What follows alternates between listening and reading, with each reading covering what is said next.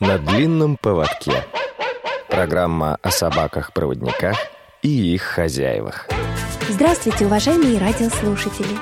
С вами ведущая Центыма Бойко. А в гостях у нас Владимир Товконец. Пришел он сегодня с настоящим своим верным другом на длинном поводке. Это Милорд. Здравствуйте, Владимир. Здравствуйте. И здравствуй, конечно, Милорд, который сидит тут у нас очень мирно под столом. Он слушает внимательно. Да, Владимир, я да. поняла, что вы, а, будучи человеком со слабым зрением, и все-таки имели отношение к армии. Расскажите, пожалуйста, немножечко о себе. Со зрением было с рождения, так скажем, не слава богу. У меня биотрофия сетчатки зрительного нерва. Ну, процентов 70-80, наверное, зрения было. Поля были сильно заужены. Ну, в армию я пошел, потому что я хотел служить. Очки выбросил, как сейчас помню. Таблицу эту я знал, всю АБА наизусть выучил. Так что было бы желание. Так что вот э, сначала я учился, вот. У меня была спецгруппа, дали закончить, автодорожный я заканчивал во Львове. Это был Советский Союз. Вот, и нас призвали три курса. В Москву попал на Киевский вокзал, нас раскидали по, по гарнизонам, и я попал в метро Полежаевская. Вот, второй силикатный проезд, войсковая часть 74-427. Ох, это символично, потому что в данный момент мы тоже находимся на станции метро Полежаевская. Да, тут недалеко. Прошло всех 30 с чем-то лет. То есть пошли служить в армию, так и остались там, да, получается? Да, я служил, руководство, командир попросил меня остаться, вот, на дальше службу продолжать. Я, конечно, отказался, уехал домой. Уехал домой, потому что по распределению, помните, в советское время было распределение, я получил распределение нужно-строительного управления в Берегово, это Закарпатье, где я родился начальником участка. Ну, я стал работать, естественно, уехал. Командир пишет одно письмо, сургучевая печать, печать. Мама, конечно, прячет его. Я потом второе приходит, мама тоже прячет. А на третье я попал случайно почтальона.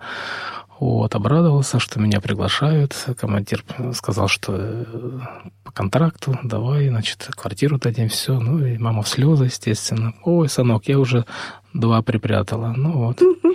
Со слезами на глазах собрала мне чемодан вилку, Пришлось ложку. признаться, да? Да.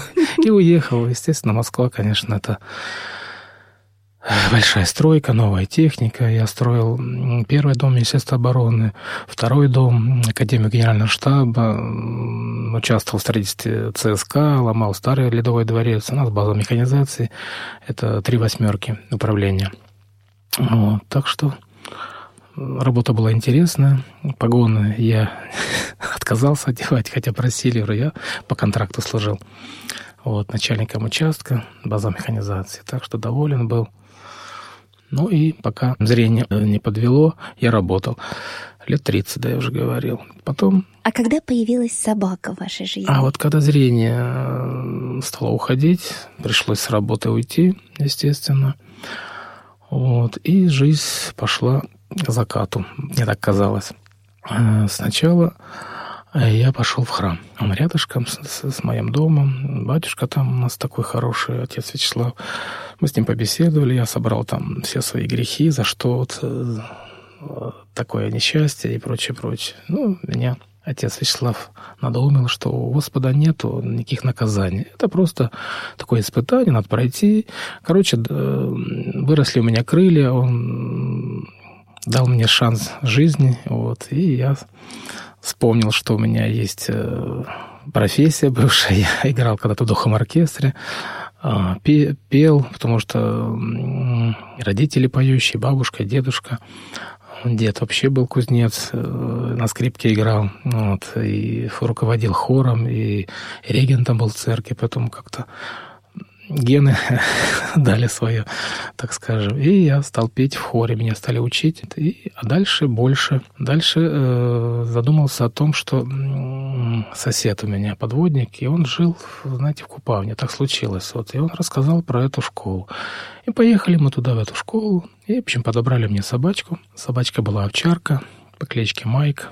Вот. И жизнь у меня повернулась на все буквально 100 с чем-то градусов в лучшую сторону. То есть это э, Милорд не первая собака? Нет, Милорд вторая собака. А если брать про собак вообще, я с ними дружу давно. Когда я видел, жил на ВДНХ, на Маленковке, на платформе. У нас была площадка, у меня была овчарка немецкая. И я там занимался защитной караульной службой, общий курс дрессировки, соревнования. Так что все знакомо. Потом разводил собачек. В Краснопресне в клубе состояли, в центральном клубе. И, в общем, тесно был связан с собачками. Никогда не думал, что э, я собаками руковожу, а потом настанет время, что собачка будет командовать мной. Ну, руководить, так скажем. Ну, в общем-то, да. Потому что это наши глазки, так скажем. И после овчарок, конечно, вот клопоушка, вот, которая у меня, вот, милорд, я не думал, что подружусь с лабрадорами. Но, тем не менее, судьба распорядилась так, что у меня Майк погиб – вот, я очень сильно переживал это, эту утрату. А сколько лет прожил Майк у вас? Ой, он прожил в течение года, да, и погиб. Там у него был, были патологии, там, несовместимые к жизни, в общем. Она покупная собачка была, скупавна. Угу. Вот, и он на руках у меня погиб. Играл с собачкой соседской, бегал, бегал, прыгал, упал, и все. Это, конечно, очень грустная история, но, наверное, есть а, с чем сравнить, да, чем отличается овчарка от лабрадора. Вот в одном из интервью, да, например, Елена Орочка рассказывала как раз, почему именно лабрадоры не сразу так вошли, скажем, в жизнь э, советского тогда человека. И вот отличие овчарки от лабрадора. Да, там э, разница колоссальная. Вот потому что, ну, овчарки это все-таки э, собаки, которые на, на службе служили и в армии, и на войне, вот, и они могут защитить человека в трудную минуту. Лабрадоры нет, это кошечки приятные, лохматые, добрые, добродушные, они залижут до смерти. А главное, что они такие продажные. О, это вот э, насчет поесть, да, это вот э, за кусок колбасы продаст, чего хочешь. Так что тут... Ну, они очень преданные. Вот. Он меня сам выбрал. Я когда приехал, когда беда-то случилась, вот, э, в школу позвонил, говорит, приезжай, там мне, то есть не дали сразу, чтобы я долго унывал. В течение месяца я уже собачку получил. И привели меня вот э, к вольерам. Они живут в вольерах там, в Купавне. И выходит такой кудряшка, кучеряшка. Вот и сразу тыкается ко мне. А я-то старый собаковод. У меня там в одном кармане сорочек, в другом там еще лакомство. Ну, и конечно. все, и все. И вот он меня взял этим, пристал ко мне, и все, и все. Значит, я говорю, забирай мой. Все. И, и меня отдали сразу э, в комнату. Вот, и заладилась дружба. И вот с тех пор уже сколько, ему девять, да, это мы дружим с ним семь с половиной лет, нераз, неразлучно. Их надо любить, потому что как их любишь, так они и работают. То есть надо быть одним организмом. Вот, а я с ним считаю, что вот у нас один организм. Он даже настолько понимает меня и читает мои мысли. Он знает, что я хочу. Серьезно, я даже проверял иногда. Идешь с метро, выходишь, что-то нужно купить. Ха, хлеб булочный раз. Ну, я так подумал, и пока с метро выходишь, а тут раз не на автобус пошел, как обычно, я ничего не говорю, да, домой едем. А он к булочный раз, говорю, о, стал проверять, может быть, я сказал нет. Они четко секут Они же между собой тоже так же общаются э, на своем уровне как-то, вот мы же не знаем. А я в свое время доверяла собаке принимать решения. То есть вот, например, а, жила в реабилитационном центре, работала там же, и вот иду и думаю, мне, в принципе, можно было идти как налево, так и направо. То есть э, можно было поработать то в одном или в другом корпусе. Я думаю, ладно, куда пойдет собака, туда и пойду. Ну, в принципе, все всегда было хорошо. Все как надо. Да, с ними, конечно, совсем другая жизнь. Это маршрут, четко он знает. Я из дома выхожу, живем, за городом живем. Вот, он знает, что надо идти на остановку не в сторону за города, а именно в Москву. Четко он знает, какая остановка, подходит автобус, он находит дверь, заходит в дверь, и он знает, где нам выйти. В метро буквально там за пару минут до выхода он встает и меня подтаскивает к двери. Типа, смотри, не забудь выйти. Вот. Да, потом находит метро, переход, заходит, Неру ищет центр зала, находит середину зала.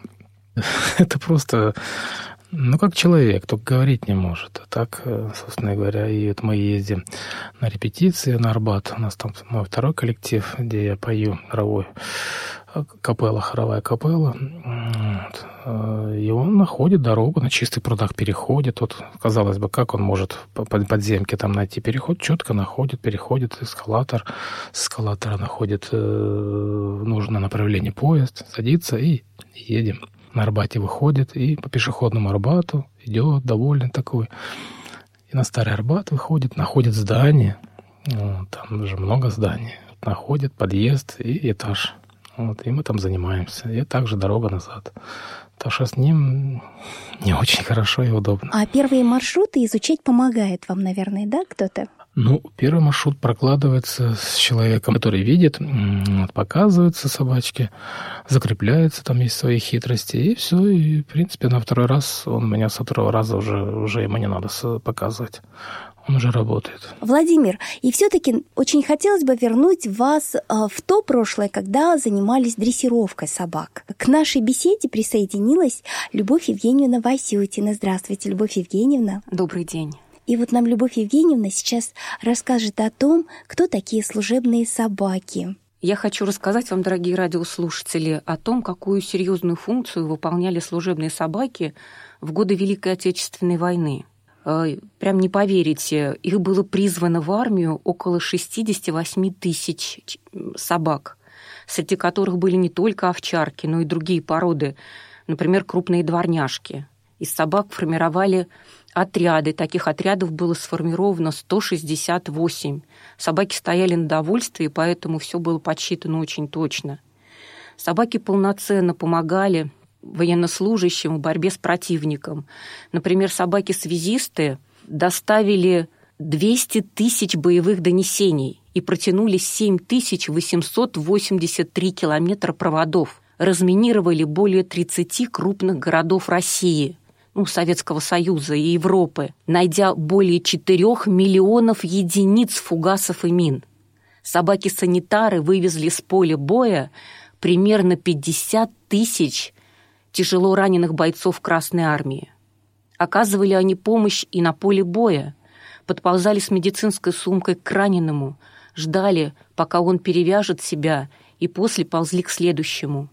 Если боец без сознания, они ложились рядом с ним, лизали его лицо, чтобы он очнулся, грели людей в морозы и везли на специальных санях в лакушах в госпиталь, Многое-многое другое исполняли служебные собаки во время войны. Из воспоминаний участника Великой Отечественной войны, тюменца Сергея Соловьева, мы узнали вот что. Из-за плотного огня мы, санитары, не могли пробраться к тяжело раненым ополчанам.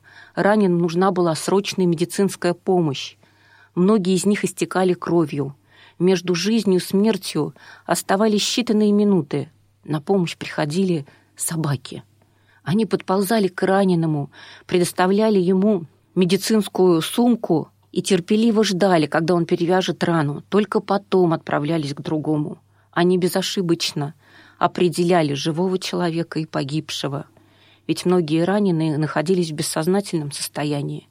Такому бойцу четвероногий лизал лицо до тех пор, пока он не придет в сознание. В полярные зимы, суровые, морозные не раз спасали раненых, собаки, грея их своим дыханием. Вы, может быть, и не поверите, но Сергей Соловьев видел своими глазами, как собаки плакали над умершими. Наиболее известны собаки, которые, обвешанные взрывчаткой, кидались под вражеские танки. Их называли собаками-диверсантами. Говорят, что под Сталинградом немецкие танкисты заметив выскочивших им навстречу из окопов собак, повернули назад. Хвостатые кимикадзе представляли огромную проблему для немцев. ведь танковый пулемет располагался достаточно высоко и с трудом попадал в быстро перемещающуюся у поверхности земли собаку. Немецкое командование обязало каждого солдата пристреливать любую собаку, появляющуюся в поле зрения. Охотиться на собак предписывалось даже летчикам из Люфтваффе. Пожертвовав собой, собаки взорвали за годы войны, по некоторым данным, более 300 немецких танков. Имеется упоминание о том, как одна из собак по кличке Дина пустила под откос вражеский бронепоезд. Причем сама осталась жива. Дина якобы выскочила на рельсы, сняв с себя повязку со взрывчаткой, и в последний момент отпрыгнула в сторону. Вот такие замечательные собаки служили у нас в армии. Спасибо большое, Любовь Евгеньевна. После небольшой паузы Любовь Евгеньевна продолжит беседу. Вы слушаете Радио ВОЗ. Продолжаем нашу передачу.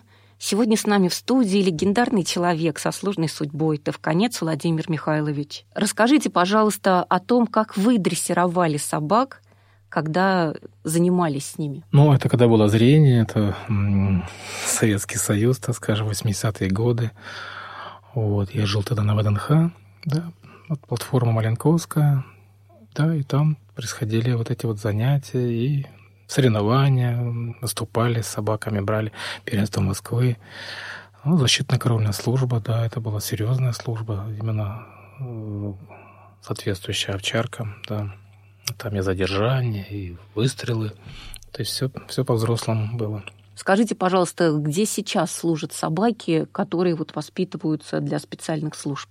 В МВД и в армии, э, я так понимаю, на, на границе служат, и заручатку ищут, и наркотики ищут. Ну, в собаках, у собак очень много работы, вот, и они преданно выполняют ее. Вот охрана в метро тоже там целый отряд хвостатых, которые, наверное, все замечают в московском метро. А скажите, пожалуйста, не будет ли вот помпезно, что ли, назвать наших четвероногих э, друзей защитниками Отечества? Да я бы сказал, что соответствуют они этому, да. Вот то, что вы рассказали, то, что мы много читаем, это настоящие защитники. И они действительно и в мирное время, и в военное время помогают людям.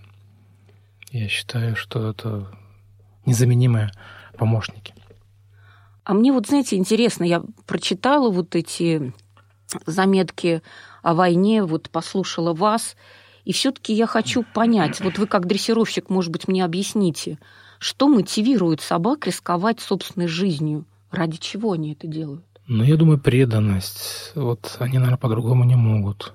И такое вот настоящее, ну, крепкая дружба с человеком, ну, не, не, не разлей вода. Вот я так понимаю, что вот они... Э, вот в данном случае, когда вот собака на второй год, на третий начинает понимать, что человек не видит, и все, и она отдается полностью вот, э, в помощи слепого человека. И так, видимо, и в, в другом случае, когда она идет на защиту Отечества и выполняет э, приказы, которые отдают военные. То есть она прям делает это осознанно? Я думаю, да. Спасибо большое. Это замечательный ответ. И я думаю, наши радиослушатели проникнутся еще больше любовью к нашим четвероногим друзьям. Я благодарю вас за нашу беседу. А можно вас сейчас попросить э, оставить нашим радиослушателям добрые пожелания и напутствия какие-то? Ну, я обращусь к нашим слушателям, наверное, слабовидящим и незрячим, вот нашей публике, так скажем, основной, да, вот, что у кого нет такого помощника, рекомендую, подавайте документы и получаете, потому что это помощь, это живое существо, не заменит никакой навигатор. Э, ну, их надо любить. Вот если вот вы не любите э, четверновых друзей, то лучше не задаваться этой целью. А так, э, это большая ответственность, сразу предупреждаю. Лечить, воспитывать, лелеять, ну, а больше всего любить. Любить, Спасибо большое за интервью. Спасибо Желаем вам, вам успехов, крепкого здоровья, яркой активной жизни. Мы... Милорд машет всем зрителям лапкой. И хвостиком. Мы рады ориентироваться на таких людей, как вы, на таких позитивных, активных. Я напоминаю, что сегодня у нас в гостях был Владимир Михайлович Товконец, человек с непростой судьбой, выстоявший под ее натиском, сохранивший оптимизм и позитивный взгляд на жизнь. Вела программу Любовь Васютина. Всего доброго, до новых встреч. До свидания. На длинном поводке. Программа о собаках-проводниках и их хозяевах.